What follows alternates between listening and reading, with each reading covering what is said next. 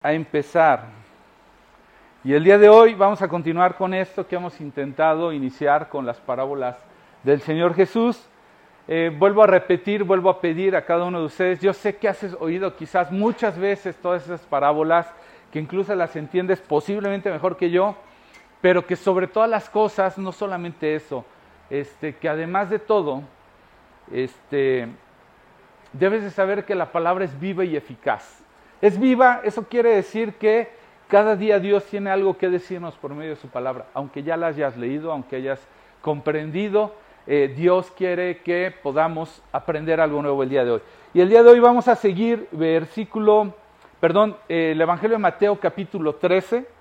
Busquen Mateo 13 para aquellos que siguen la transmisión. Bienvenidos, muchas gracias por acompañarnos. Y eh, como siempre los recomiendo, tengan su propia Biblia ahí a la mano. ¿Sí? No se fíen de lo que yo digo porque además de que leo bastante mal, pues a veces cambio una palabra por otra, pero no es con intención, sino que leo muy mal. Pero tengan su Biblia, tengan algo con que anotar porque va a haber referencias que no va a haber tiempo de, de poder ir a buscar para que tomes nota. Hago una aclaración, si se te va la referencia, yo tengo mis notas, te las puedo compartir, ¿sí?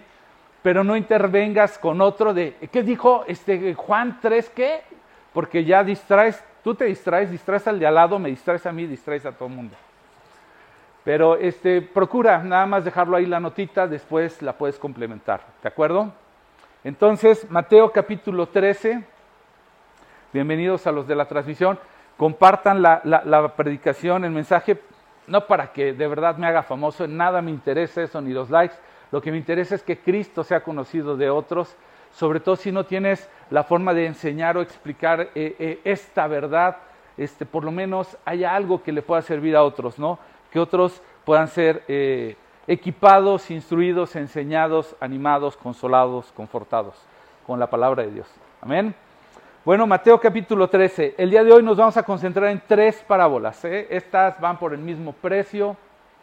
Tres parábolas están contenidas en el Evangelio de Mateo capítulo 13 del versículo 44 al 50. Quiero que pongas mucha atención porque en sí las parábolas son muy cortitas, pero te sorprendería las verdades tan profundas. De verdad, esto tomaría casi todo eh, un seminario, etcétera, para aquellos que les gusta estudiar mucho, encontrar todo lo que hay contenido en lo que dicen estas enseñanzas, ¿de acuerdo? Entonces vamos con la primera, vamos a darle lectura. Eh, Mateo capítulo 13, versículo 44. Si no traes una Biblia todavía ahí atrás, alguna otra por si la quieres seguir. Bueno, dice el eh, versículo 44, además el reino de los cielos es semejante a un tesoro escondido en un campo, el cual un hombre halla y lo esconde de nuevo y gozoso por ello va y vende todo lo que tiene y compra aquel campo. Esta parábola así de cortita se le conoce normalmente en algunas Biblias como la parábola del tesoro escondido, ¿de acuerdo? Parábola número dos, la perla de gran precio. Esto no es parte de nuestras Biblias, ¿sí? son títulos que se le agregan a nuestras Biblias. Y esto está en el versículo 45, dice, también el reino de los cielos es semejante a un mercader que busca buenas perlas, que habiendo hallado una perla preciosa, fue y vendió todo lo que tenía y la compró. Me voy a detener básicamente en la primera parte del mensaje, en estas dos parábolas, porque hay muchas cosas que Dios nos quiere enseñar por medio de, estas, de estos dos versículos. No sé si estamos entendiendo bien, tenemos bien, pescamos bien la idea. En la primera, bueno, en ambas está diciendo que el reino de los cielos, ¿sí? Es semejante. ¿Ok? Entonces, esto trata de revelar el Señor Jesús cómo es el reino de los cielos. ¿De acuerdo? Es lo primero que tenemos que tener presente. Luego, en el primer caso dice que un mercader, perdón, que, que, este,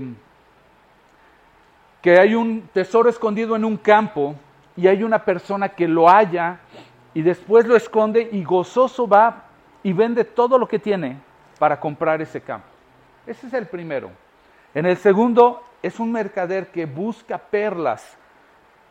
¿Sí? Y habiendo hallado una que es preciosa, vende todo lo que tiene y va y compra esta. ¿Estamos, se entienden las dos? ¿Clarito, sencillo? ¿Hay algo que podamos explicar? Si no, ya vámonos. Estaría buenísimo. Por ahí yo un grito, amén. ¿Verdad? Vámonos. ¿Quién fue? ¿Fuiste tú? Eh, ¿Se oyó? ¿Leí la mente? No.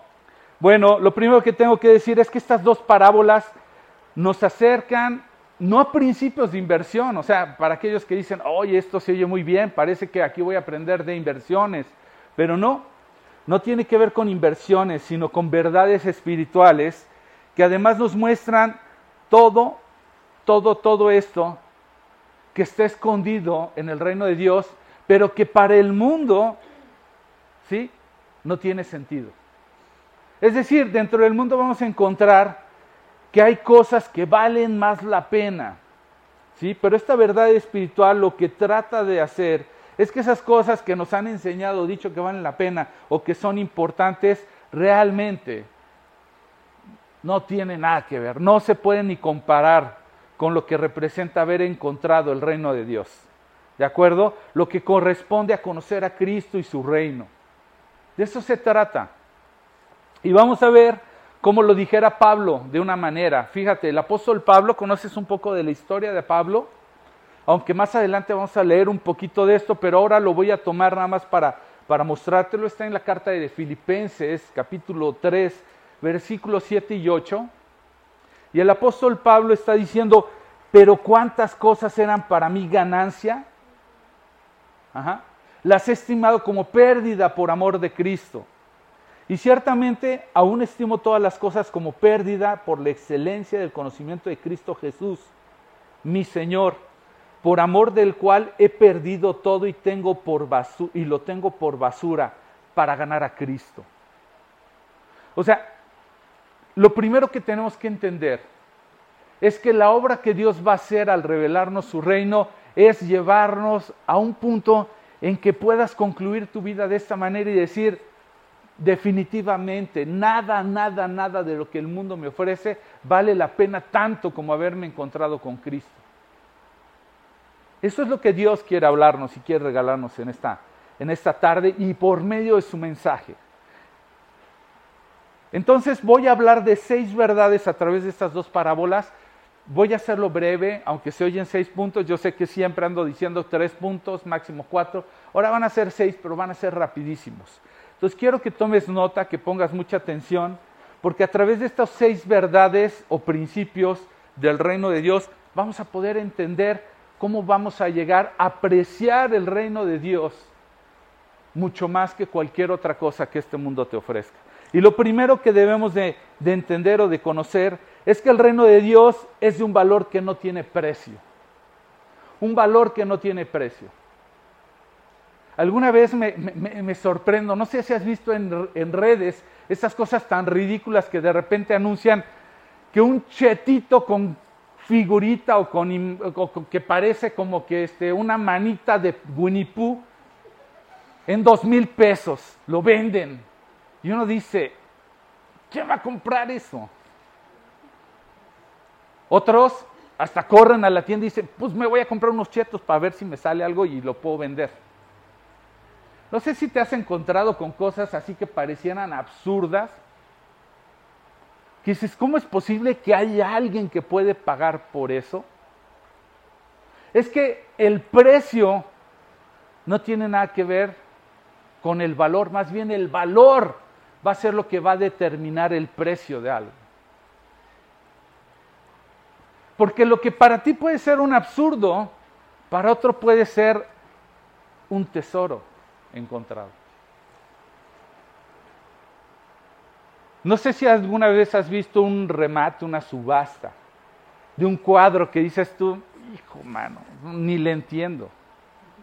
Hace no mucho vi una noticia por ahí de un vigilante que eh, eh, marcó, le pintó unos ojitos ahí, una pintura, que, que, eran unos como monitos de esos muy simples, ni tenían carita, y nada más le dibujó dos rueditas y no sé cuánto valía la obra de dólares y, la devaluó nada más porque él le pintó ahí.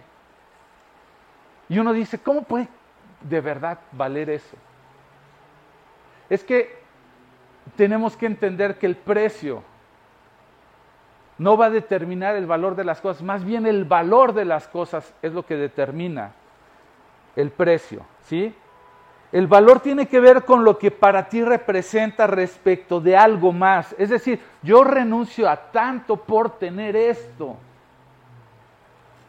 Y en este mundo no hay forma de que alguien aprecie correctamente lo que está en el reino de Dios, a menos de que lo ponga por encima de lo que un mundo roto, un, un mundo lleno de maldad, un mundo violento, un mundo maldito, un mundo pobre te puede ofrecer, a menos de que no veas que lo que Dios ofrece está por encima de todo esto, nunca le vas a dar el valor correcto. No tiene precio. El tesoro de la primer parábola que hemos visto puede demostrar lo que representa una salvación. Encontrarse con Cristo es encontrarse con una salvación, pero nadie va a apreciar una salvación si no se siente que necesita ser salvado, ¿sabes? Por eso es que la gente ignora muchas veces porque nunca ha entendido qué representa la salvación y de qué se le está salvando. No solamente incluye una salvación, sino representa el perdón y es algo que tendrás que conocer y aprender en tu caminar con Dios, porque si tú no entiendes el perdón, nunca vas a valorar el ser perdonado de esa manera. Dice incluso el Señor Jesús en una parábola, dice, mucho ama al que mucho se le perdona. Cuando alguien agarra y dice, ¿es en serio? Yo no sé cuándo haya sido tu experiencia, a lo mejor veniste a Cristo y ni siquiera has sentido que te ha perdonado y dices, pues es que, pues para mí no. Yo recuerdo el testimonio de una persona decir, pues, ¿qué les digo mis hermanos? Mi testimonio es que lo más grave es que una vez me robé unos gancitos de la tienda. Si tú ves que tu tus hechos, tu maldad, tus acciones solamente llegan hasta ese pedacito de vida, pues nunca vas a entender el perdón que hay en Dios. ¿Qué más incluye además del perdón? El amor. Cuando realmente conoces el amor de Dios, no el amor que otros te dicen, no el amor que tú concibes. Cuando realmente aprecias a Dios por cómo te ama, dices, ¿es en serio? Dios a una persona como yo puede amarla así? ¿Es de verdad? si tú no conoces el gozo? Nunca has vivido el gozo. ¿Sabes? Me acuerdo tanto haber llegado la primera vez que entré a una iglesia. Una iglesia bastante carismática, llena de cantos, este, y se movían y danzaban unas personas. Pero ¿sabes una cosa? Me impactó que hasta el frente, ya lo he dicho en otras ocasiones, hasta el frente estaba una señora, una señora ya mayor y danzaba así con su, ropa, una ropa, un vestido así muy holgado y se movía y, y así así se deleitaba. Y yo así llegué y me puse hasta atrás y viendo y están medio raritos estos, ¿no? Qué loquitos, ¿no? Y me llamó la atención esa mujer y para algunos que me conocen, incluyendo mi esposa, que poco me conoce porque no me dio agua, incluyendo a mi esposa que me conoce muy bien, sabe que a veces soy muy torpe y a veces pienso las cosas, las hago y ya después reacciono. Entonces terminó todo ese evento y me acerqué a esa mujer así en automático. No tenía ningún otro objetivo. Gracias, esposa.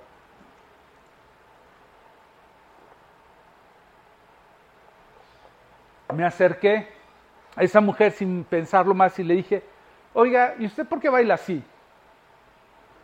se sorprendió y me dijo, me dijo muy seria, pero muy amable, con mucho, mm, yo diría con mucha gracia. Me dijo, mira hijo, después de que tú has estado desahuciado de muerte, de un cáncer terminal, agresivísimo, y ver que Dios hace un milagro y te sana, lo menos que puedes hacer es bailar de esa manera y deleitarte delante de Dios.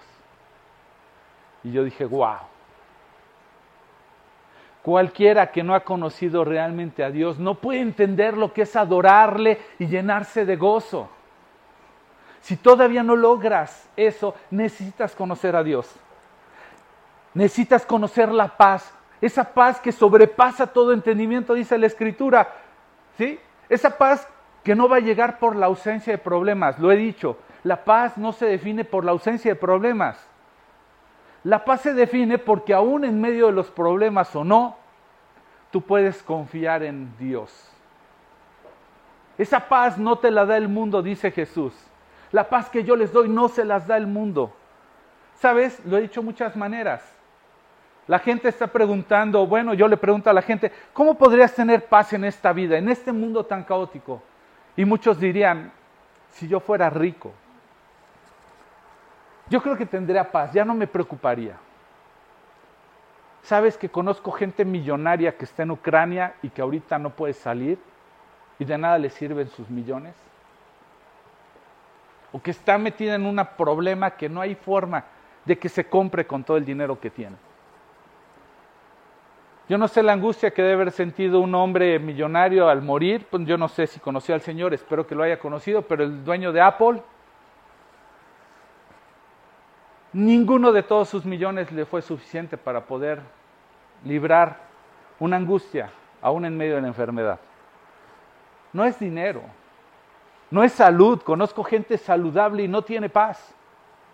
Por lo menos salud física hablo. Conozco gente que dice, no, es que el día que me realice y termine mi carrera, que me compre mi casa, que me compre mi carro, que esto, que el otro, eh, un falso mensaje. Eso no da la paz. La paz es saber que donde quiera que te paras, a donde quiera que vas, logras lo que logres, Dios está contigo. Y cuando tú sabes que Dios está contigo, nada, nada te perturba. Yo recuerdo en una obra sobrenatural, después del accidente de mi mamá, donde mueren mis familiares, la gente después de tremendo hecho, de lo dramático, que se acercaba a mí me decía, ¿cómo puedes no estar devastado? Y yo decía, en el mundo solamente reconozco dos tipos de personas. Las personas que tienen problemas, pero los enfrentan sin Dios, y las personas que tienen problemas, pero que los enfrentan con Dios. Y yo soy de estos segundos, y me ha resultado. Porque es la única forma en la que he podido encontrar paz aún en medio de las adversidades. Esa salvación tiene que ver con bondad. ¿Sabes qué es la bondad? Lo más cercano que hemos visto, un poquito, es por medio de nuestros padres cuando aún debiendo de darnos como nos debieran de dar, no nos dan, sino aún nos recompensan. Pero la bondad de Dios no tiene límite. Quien conoce a Dios por su bondad dice, wow, ¿es en serio Dios? No me pagaste conforme a mi iniquidad o mi maldad. Tiene que ver con la gloria uno dice, ¿qué será la gloria de Dios? ¿Es, nada más que brille y que yo me maraville o qué será?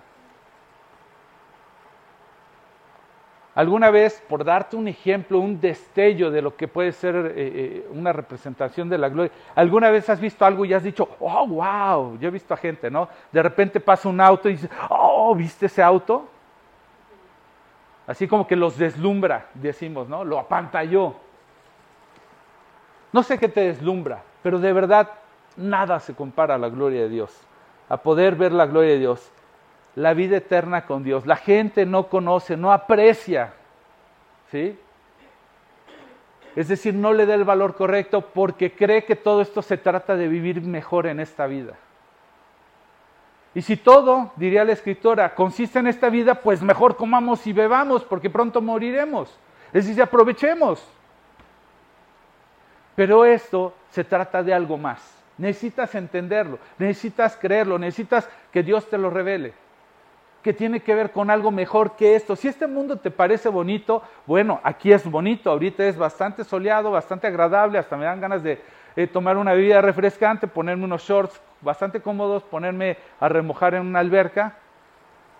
Pero este pedacito de mundo no es todo el mundo, ni lo que están viviendo, ni la realidad que viven muchos. Si seguramente tú y yo estuviéramos en uno de estos lugares tan terribles, no estarías diciendo, oh, yo quiero que nunca se acabe esto. Dirías, Señor Jesús, ven pronto. Pero todo esto contiene el valor de un reino. Si tú no has entendido esto, necesitas pedirle a Dios, necesito que me lo reveles, porque lo único que me he llenado es de religión y no lo entiendo. No me basta por eso a primeras de cambio dejo todo esto por irme por cualquier cosa, porque creo que cualquier cosa es mejor que venir a conocer el reino de Dios. El punto número dos, si tú estás poniendo atención, si estás tomando nota, tiene que ver con que el reino de Dios no es visible superficialmente. No va a ser sencillo que lo encuentres. ¿Sabes? El tesoro que vemos aquí y la perla, ¿sí? El tesoro estaba e, enterrado, dice ahí. ¿sí? En el versículo 44 dice, es semejante a un tesoro escondido en un campo. Estaba escondido. No se podía ver evidentemente. El hombre lo halló. No es que dijo, ah, ahí está la crucecita y llevaba su mapa, ah, aquí está. Y cavó. Porque en la antigüedad la costumbre que se tenía, para ti, para mí esto es así como que raro, pero en la antigüedad no había bancos. La gente no podía acumular sus riquezas en, en sus colchones o etcétera. La manera de resguardar sus tesoros, sus bienes, era enterrándolos. Pero de repente moría alguien y se le olvidaba decir así, aunque te parezca increíble y lógico, también hoy día se muere gente y no le deja el título de la casa a alguien, se le olvida. Tiene no sé cuántos años en la vida y nunca deja y entonces andan peleando ahí los hijos por la casa. Pero antes los enterraban. Bueno, este tesoro del que habla fue encontrado no estaba a la vista. Y la perla tuvo que ser buscada. ¿Te das cuenta? Dice aquí que en el 45 el reino de los cielos es semejante a un mercader que busca buenas perlas. Y habiendo hallado, es decir, andaba en búsqueda de una y halló una de gran precio. Como sea, en ambos casos no eran evidentes para nosotros. Y así es el reino de Dios. El valor va a ser revelado entre más buscamos necesitas buscar. En el Evangelio de Mateo, pero en el capítulo 7, versículos 7 y 8, el Señor Jesús está diciendo, pedid y se os dará, buscad y hallaréis, llamad y se os abrirá, porque todo aquel que pide recibe, el que busca halla y el que llama se le abrirá. ¿Sabes que mucha gente viene con una actitud delante de Dios? Bueno, Dios, si tú te quieres revelar a mi vida, aquí estoy, ¿eh? ven y tengo tales requisitos, ¿eh? Más te vale que vengas con ellos, si no, no creo en ti o no te acepto. No, así no funcionan las cosas. El que pide, el que pide. Y sabes, a veces lo olvidamos muy rápido. Nunca te has encontrado con alguien que agarra y dice, oye, te encargo a ti que Dios te escucha, ora por mí. Es decir, yo no quiero pedir, yo no quiero buscar, tú que lo buscas, tú que le pides, tú que le tocas la puerta, que vas cada mañana o cada tarde y que oras. Hazlo por mí, ¿no? Nunca se han preguntado por qué a ellos Dios no los escucha. Si ven que uno lo busca, si ven que uno lo le pide, si ven que uno lo, lo llama, ¿sí? En 1 Corintios capítulo 2, versículo 14 dice, pero el hombre natural no percibe las cosas que son del Espíritu de Dios porque para él son locura. Y no las puede entender porque se han de discernir espiritualmente. Hay una verdad que no podemos negar.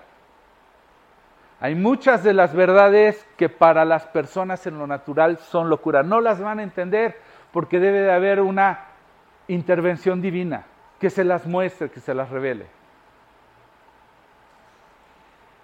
En el capítulo 3 del Evangelio de Juan tenemos un encuentro de un líder religioso, no cualquier religioso, un líder. Se llama Nicodemo. Ese hombre era maestro de la religión, llamémoslo así. Y viene de noche a Jesús y en el capítulo 3 vemos que le dice, oye, sabemos que tú vienes, rabí, de parte de Dios porque nadie hace las obras que tú haces si Dios no estuviera con él. O sea, en otras palabras es, yo sí veo a Dios en tu vida, lo veo, lo relaciono. ¿Te puedes imaginar que un religioso viniera y te dijera a ti que no tienes ningún cargo, vamos a suponer en, en una iglesia, y te dijera, oye, yo creo que tú sí eres un hijo de Dios? En otras palabras, ni toda mi religión me ha ayudado a encontrarlo. ¿Cómo se le hace? Y en el versículo 3 el Señor Jesús le dice, respondiendo Jesús, y le dijo, de cierto, de cierto te digo que el que no naciere de nuevo no puede ver el reino de Dios. Hay que nacer de nuevo espiritualmente. Incluso él dice, ¿cómo, cómo que nacer de nuevo? O sea, que me tengo que meter el vientre de mi madre y volver a salir. Dice, no, no, no, Nicodemo, no estás entendiendo. No se trata de algo natural, tiene que ser espiritual. Debe de haber un nacimiento. Pero sabes una cosa, vamos a hablar al final de este nacimiento. Aquí lo único que quiero que entendamos es que este reino no va a ser visible para todo el mundo. Es más, lo vimos hace dos semanas, si mal lo recuerdo, cuando hablamos de la razón por la que el Señor Jesús hablaba en parábolas. Si no lo vimos dos semanas atrás está el mensaje, pero es decir, no está a la vista de todo el mundo. Solamente el que realmente lo anhela, lo busca, solamente aquel que deja que Dios intervenga espiritualmente en su vida y está dispuesto. Y entonces con eso nace de nuevo, solamente ellos van a poder ver el reino de Dios. Punto número tres, si estás tomando nota, tiene que ver con que el reino de Dios solo se puede apropiar personalmente. El reino de Dios solamente se puede apropiar personalmente. Si te das cuenta en este sentido, ambas parábolas tienen a una persona involucrada. ¿Te acuerdas? Un hombre que encuentra un tesoro en un campo y un hombre que buscaba perlas. En ambas parábolas se trata de algo de gran valor para cada una de esas personas. En ambas parábolas, ellos se apropian de esto de valor. Y por lo tanto, si tú te quieres apropiar de ese valor o de ese tesoro o de eso que conocemos revelado en Cristo, solamente tú lo vas a poder hacer. Nadie más lo puede hacer por ti. ¿Sí? ¿Sabes que esta parábola, el, Señor Jesús se la estaba enseñando a personas religiosas, a judíos, a gente del pueblo de Israel? Y sabes, en alguna manera, lo vimos igualmente hace dos semanas, gente del pueblo de Israel creía que por ser parte de la nación de Israel ya por sí solos tenían el derecho de ser parte del reino del Mesías. Y Jesús está enseñando una verdad importante, ajá, porque no automáticamente serían parte del reino del Mesías. En este caso, tenía que haber una cosa.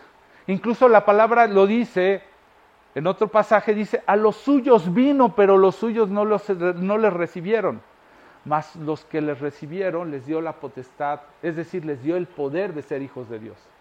Esto tiene que ver con recibirlo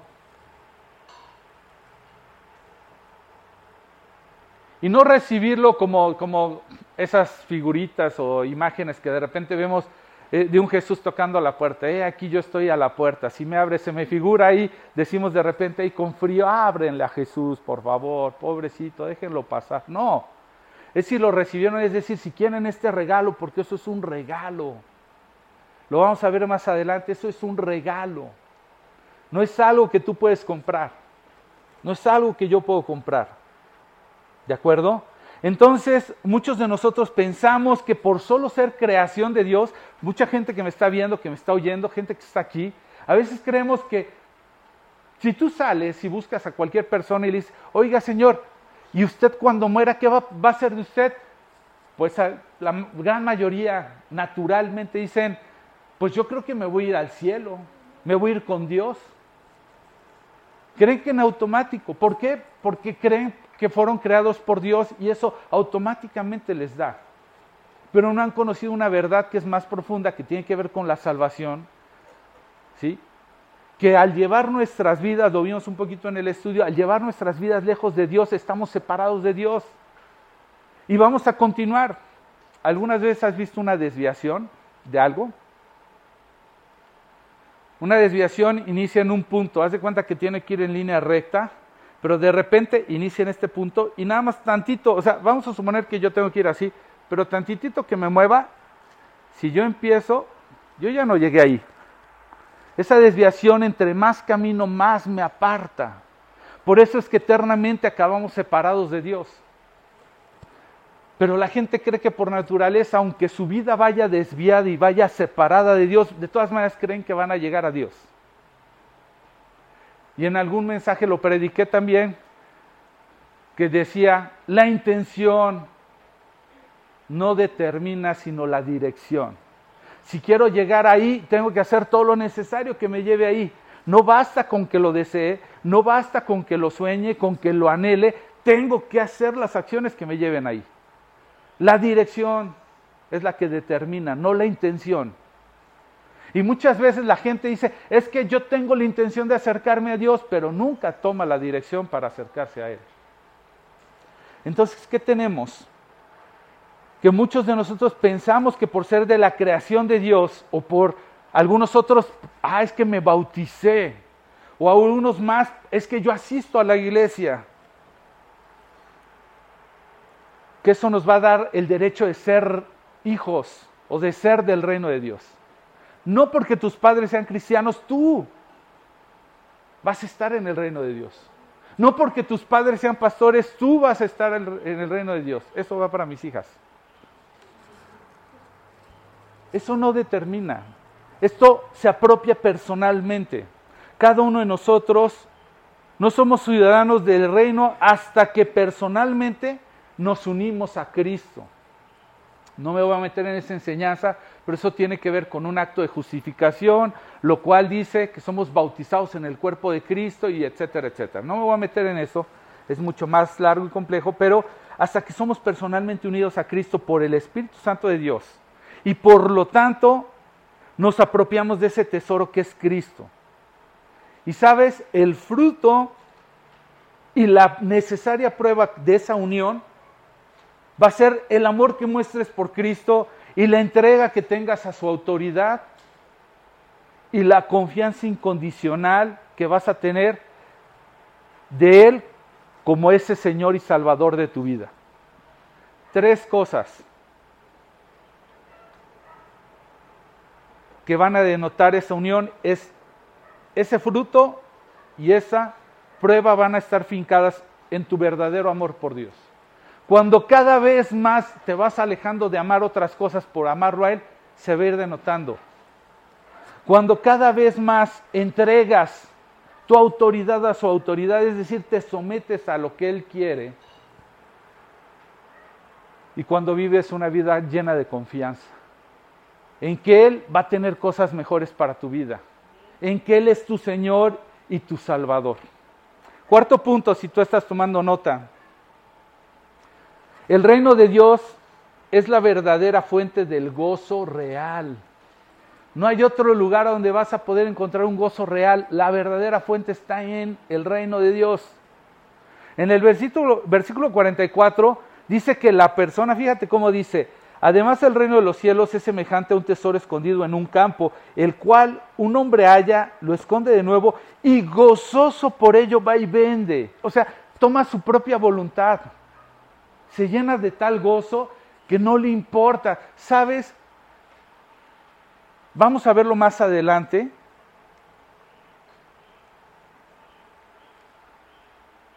Pero a veces la gente no va a entender el valor que tú le hallaste a encontrarte con el reino de Dios. No lo va a entender. Cuando te vea tomar decisiones radicales, cambiar tu vida de una manera u otra, van a decir, este cuate ya se deschavetó, ya lo perdimos, ya se volvió aburrido, ya, bueno, ya ni lo junten, porque él es, ya sabes, todo gruñón, todo esto, todo lo otro. No va a entender tus acciones, tus decisiones, pero en ti hay un gozo que dice, no me importa. La verdad es que no me importa. Porque eso que creen que para mí está siendo terrible, está siendo maravilloso, lo estoy disfrutando más que nunca. Oye, ¿es en serio, Luis? ¿Cómo pierdes el tiempo de pararte a, predicar y hacer esto y luego ir aquí y allá? No deberías de estar haciendo esto o lo otro. Y yo digo, es que no tienes idea. Esto me produce un gozo.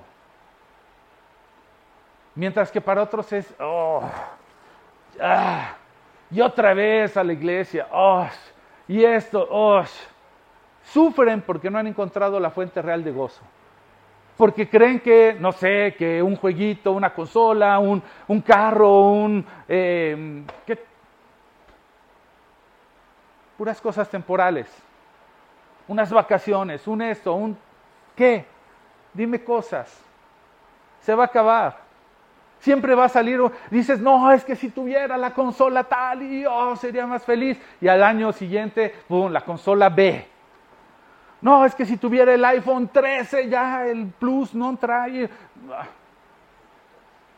Y el año, y, ya que te lo compras, ¡pum! Lanzamiento iPhone 14. ¡Uh! Se sienten los más miserables. ¡Uh! Ahora lo que tengo es el 13. Vaya. Y nunca te va a alcanzar. Y el que dice, tan solo que tuviera mi carrito.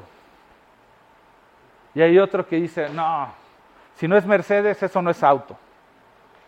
Y el que tiene un Mercedes dice, no, pero ¿qué es un auto? Cuando hay alguien que tiene su avión privado, por favor, su helicóptero se mueve. Y así, porque no hay nada que te alcance. Entonces, tendremos que darnos cuenta que la verdadera fuente de gozo real está en él. Juan capítulo 15, versículo 11 estas cosas os he hablado para que mi gozo esté en vosotros y vuestro gozo sea cumplido. En ese pasaje, Juan 15 está hablando el Señor que Él es la vid y nosotros somos los pámpanos, es decir, las ramitas que podemos salir de Él. Y en la medida en la que vamos creciendo y vamos dando fruto y nos vamos arraigando más a Él, decimos, wow, ahí está mi gozo. No quiero otra cosa. No necesito más de esta vida. Pero si no estás agarrado a Él, cualquier cosa te va a ser molesta del reino de Dios. No lo vas a disfrutar. Si nosotros nos apropiamos de ese tesoro, vamos a encontrar el gozo y vamos a actuar como esta persona y vamos a salir y vender todo, vamos a decir, cambiar, renunciar a muchas cosas con tal de tener este tesoro. Y a veces no es fácil, pero Filipenses 4:4 el apóstol Pablo está diciendo, regocijaos en el Señor, es decir, pónganse muy, pero muy alegres. Regocijaos en el Señor siempre. Otra vez digo regocijaos. Es decir, tienes que, si de verdad no lo estás encontrando, está siendo para ti bien, bien aburrido, bien pesado, bien desesperante todo esto de, del reino de Dios, a lo mejor estás equivocado. Me acuerdo cuando encuentro a personas y me, les dicen, oye, fíjate, quiero hablar contigo acerca de Dios. Y dicen, ¿de qué Dios? De ese Dios que esto, que el otro, que no te deja. Que... Yo digo, no, no, de ese ni yo quiero saber, es más, ni me lo cuentes tú. Yo no quiero conocer ese Dios. Pero para conocer a Dios hay que conocerlo a Él. No basta con saber de Él. La gente dice, es que yo sé de esto. ¿Sí? Yo sé del presidente. No, no, sabes cómo se llama, quizás dónde está viviendo ahorita, quizás que viaje en un vehículo, otro, cómo se viste, pero realmente no sabes, no, lo conoces, no sabes qué le molesta, no sabes qué le gusta. Lo mismo pasa con Dios y con cualquier relación. No basta con tener toda la información de tu artista favorito. Conocerlo es otra cosa. Quinto punto. No todo el mundo llega al reino de Dios por el mismo enfoque. Eso lo tenemos que entender. No todo el mundo llega por el mismo enfoque. En ambas parábolas lo que vemos es una persona, igual como te dije, que encuentran algo, que están dispuestas a dejar todo por obtenerlo, pero la diferencia que existe entre ellas es que la primera persona prácticamente casi que se tropieza con el tesoro. No sabía ni que estaba ahí. De repente iba por la vida y, ups, aquí hay un tesoro ya que se da cuenta del tesoro y del valor que tiene, dice, uy, lo escondo porque tengo que comprar ese terreno, porque eso habla de que el terreno no era de él. Y en el otro caso, sí tenemos una persona que buscaba perlas, pero quería buscar una de gran precio, de gran valor. Entonces te puedes dar cuenta, no todo el mundo llega al reino de Dios por la misma circunstancia, el mismo enfoque. En el caso del apóstol Pablo. ¿Recuerdas esa historia, Hechos capítulo 9? El apóstol Pablo, ¿sabes qué era? Era un hombre religioso, un hombre, diría él, de Dios. Perfecto, intachable en todo lo que era religión. Y se encuentra con Cristo. Y viene un encuentro, queda ciego, etcétera, se le revela, le dice, Pablo, Pablo, ¿por qué me persigues? Saulo, Saulo, ¿por qué me persigues? Esto está en el capítulo Hechos 9, lo puedes leer. Él no estaba buscando ese tesoro.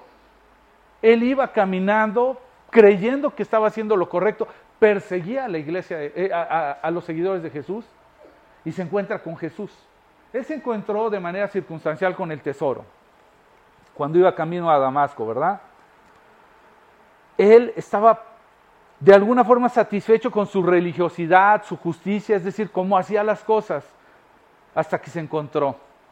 Pero fíjate que él mismo en Filipenses 3, del 4 al 8, dice lo siguiente. Aunque yo tengo también de qué confiar en la carne, si alguno piensa de qué confiar en la carne, yo más. Circuncidado al octavo día del linaje de Israel, de la tribu de Benjamín, hebreo de hebreos, en cuanto a la ley fariseo, en cuanto al celo, perseguidor de la iglesia, en cuanto a la justicia que es, que es en la ley, irreprensible. Pero cuántas cosas eran para mí ganancia, las he estimado como pérdida por el amor de Cristo. Y ciertamente aún estimo todas las cosas como pérdida por la excelencia del conocimiento de Cristo Jesús mi Señor, por amor del cual lo he perdido todo y aún lo tengo por basura para ganar a Cristo. Es decir, él da su currícula religiosa y dice, a ver, díganme algo. Dice, pero esto no tiene nada que ver con, con haber encontrado a Cristo. Él no lo estaba buscando, él creía que en todo eso lo tenía. Y hay mucha gente que creyendo que tiene la religión, tiene una correcta relación. Por otro lado tenemos el caso de una mujer, ¿recuerdas? Juan capítulo 4 habla de un encuentro entre el Señor Jesús y una mujer samaritana. Esa mujer samaritana, ¿sabes a dónde iba? Iba a un pozo. Iba a un pozo al mediodía, es decir, así como ahorita, con este solazo. Imagínate, aquí pues te puedes ir por la sombrita, puedes ir con muchos medios. Mi esposa casi que fue por el agua. Ah, pero pues ella subió en su camionetón, aire acondicionado, ya saben que es medio fifí. Trajo, ni sudando venía, ni se le corrió el maquillaje. Muy diferente a esto. Una mujer samaritana tenía que recorrer bastante para ir a un pozo, tenía que ir cargando cosas, Seguramente se dice a aquellos que han estudiado que tuvo que ir al mediodía por su reputación en el pueblo donde vivía, porque pues como saben, los lugares de más concurrencia son los lugares de más chismes, de más ataque. Y esta mujer fue cuando nadie iba por agua. La gente iba por agua antes de que saliera el sol o más tarde, pero no a las 12 del día en pleno rayo. Y en ese momento va y busca agua. Aún contrario a todo lo que tenía que pasar, ella sabía que tenía que ir por agua porque necesitaba agua y se encuentra con el Señor Jesús y le dice el Señor Jesús que le diera agua. Le dice ella, bueno, en un diálogo le dice, hoy tú siendo judío me pides, judíos y samaritanos no se llevan, etc. Y le dice, si supieras quién te pide agua, tú le pedirías, porque del agua que yo te ofrezco no tendrás sed jamás. Es decir, esa mujer sí estaba buscando agua, pero encontró un agua mucho mejor. ¿Y sabes lo que hace? Se regresa a su pueblo y empieza a hablarles de Jesús. Ya no le importó su reputación, ya no le importó si le iban a creer o no. Ella había encontrado algo de gran valor. Y esta mujer se encuentra con Cristo, le conoce y regresa a su casa redimida. ¿Sabes qué es, lo, qué es la redención? A lo mejor no lo has entendido. La redención es que alguien te salve,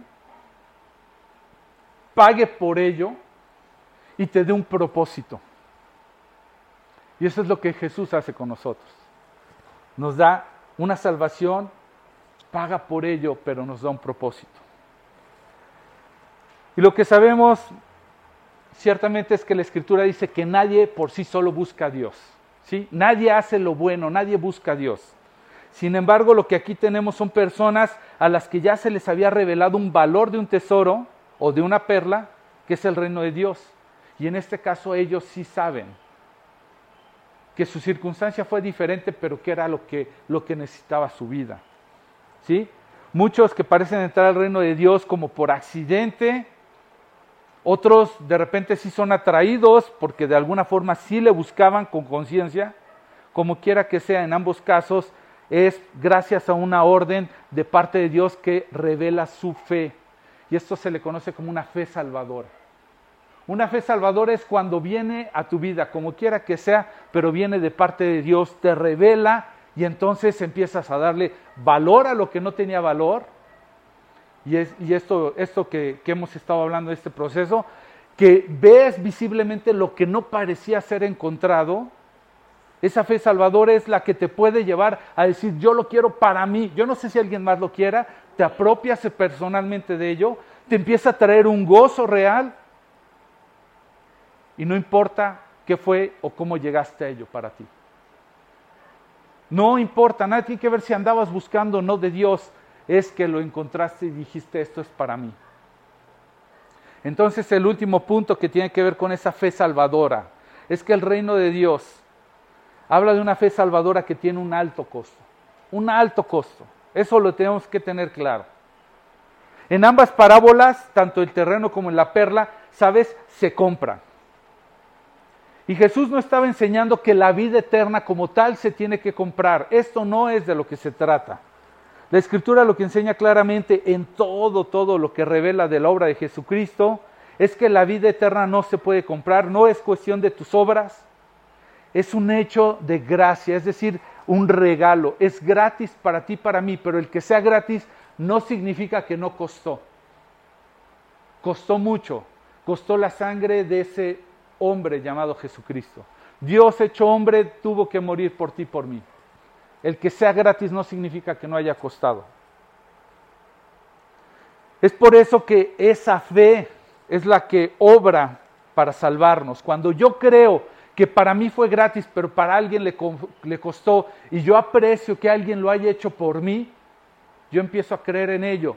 Eso me lleva a arrepentirme de mis cosas y de mi manera de vivir y me lleva a seguir a aquel que se entregó por mí. Eso es una fe salvadora. No es una fe natural de decir, yo sí creo en Diosito.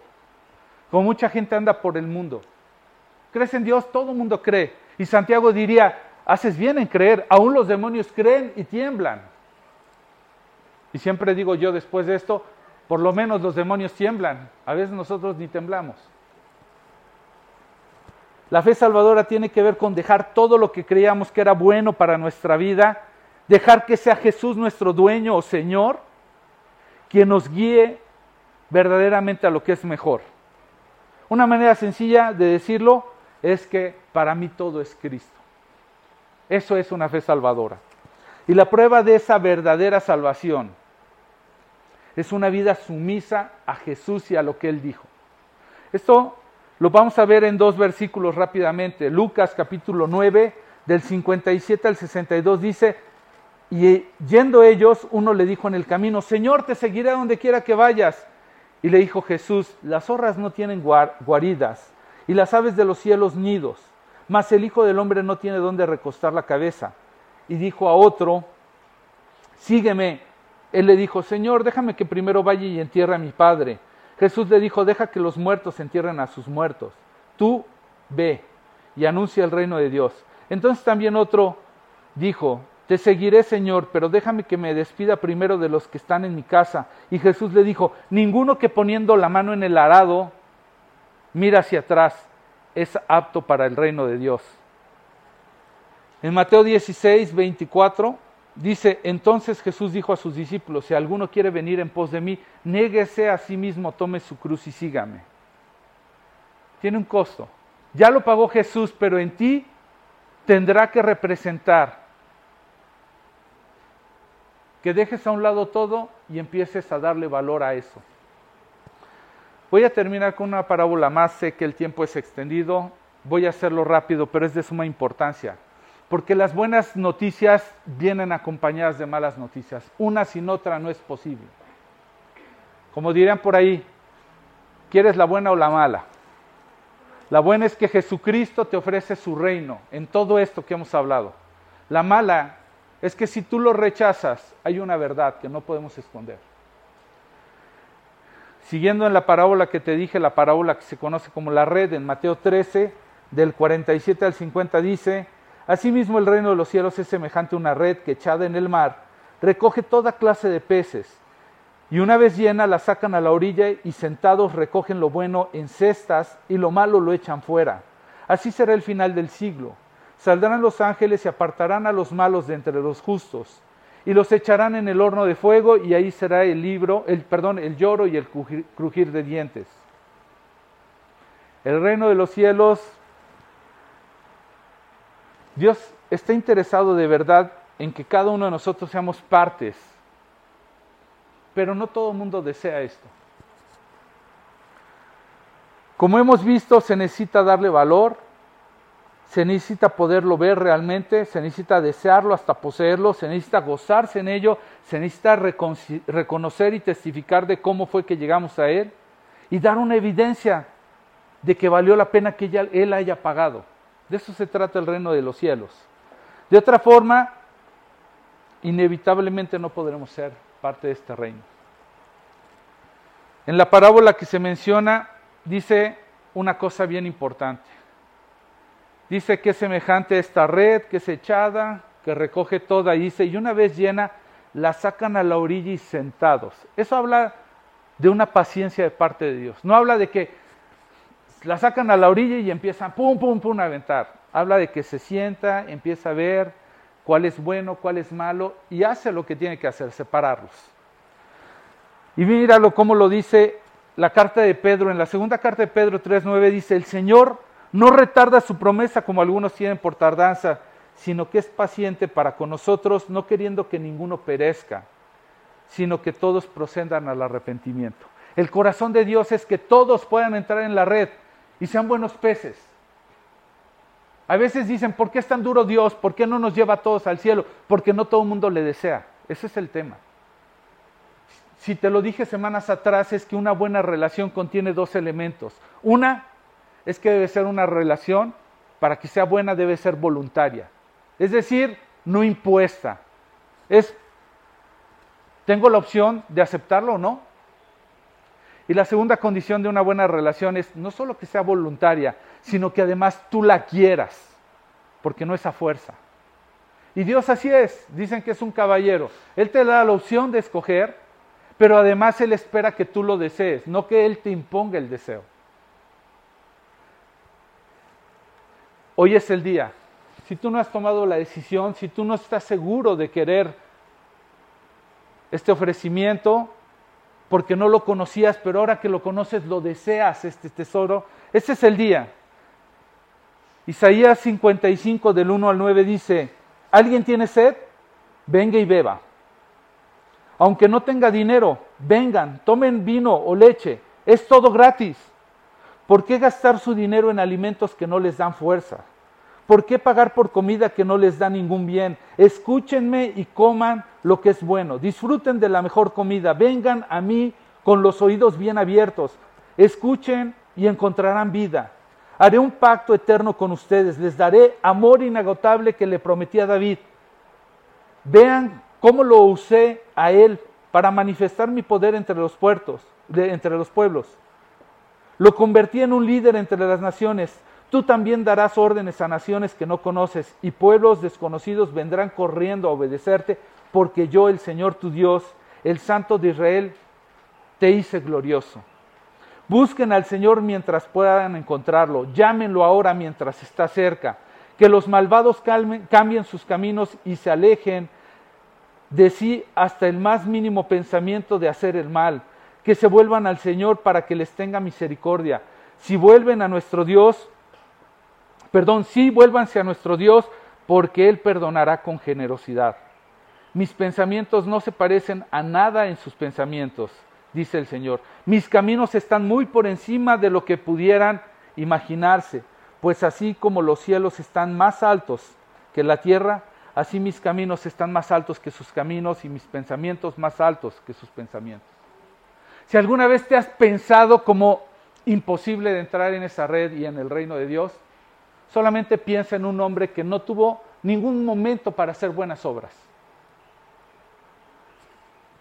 El día que crucifican al Señor, lo crucifican delante, que diga, al lado de dos, de dos ladrones.